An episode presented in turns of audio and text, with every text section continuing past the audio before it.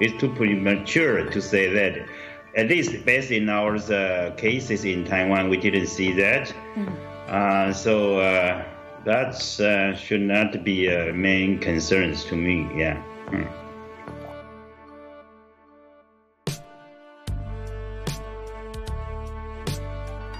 Yeah, you know, the reason we can keep our cases low is we have a very furious and comprehensive uh, uh, finding cases, isolate them if needed, and quarantine some of them. So, you know, that's, uh, uh we practice as uh, 14 days as our rule. So, every day we have a house call, then uh, we check people compliance and make sure they are following the rules as we did and uh, uh, before. So uh, this is uh, work by public health nurses, and uh, you got to have some of the civil servants uh, in the local districts, and they are working with this person under investigation or confirmed cases to do this kind of uh, quarantine at home. Mm-hmm. So uh, 14 days is ours uh, uh rules, and uh, some of them will be tested.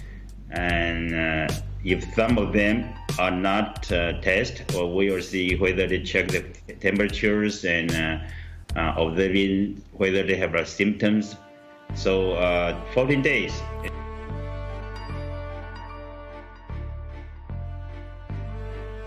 Yeah, every time we have this kind of newly emerging diseases, and uh, there's always uh, uh, this kind of uh, traditional ways of uh, medicines or uh, nutrients Uh, claimed to be uh, effective in Taiwan and in Chinese uh, society.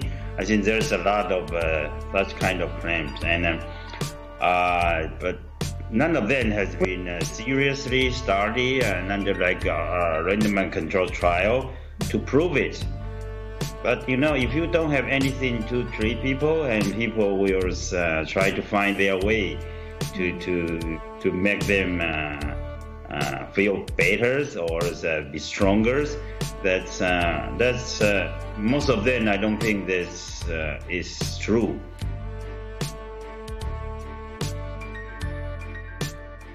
We've had to really revamp how we think about so many aspects of our lives um, and I think that this is something that people who think about pandemics a lot have been raising now for a while.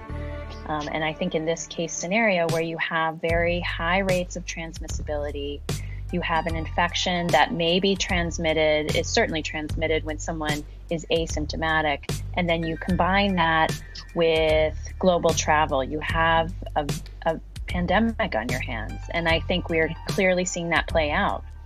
I think we need to be thinking much more constructively about ways that we can stay interconnected while still remaining separate from one another. And certainly right now, there's no question that social isolation is absolutely key to trying to break the path here in terms of transmissibility.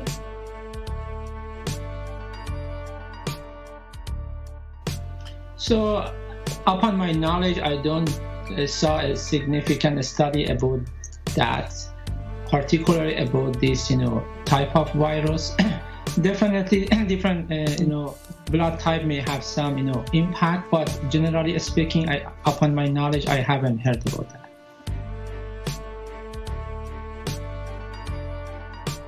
So I think that this is all being discerned real time, and there's no question that we can learn quite a bit from countries where they have managed to um, bend and flatten the curve. Certainly, um, as our guest saying in Taiwan, they've had great success. South Korea, in China, they just announced that they have not had a new case um. And so I think that there are a lot of lessons here.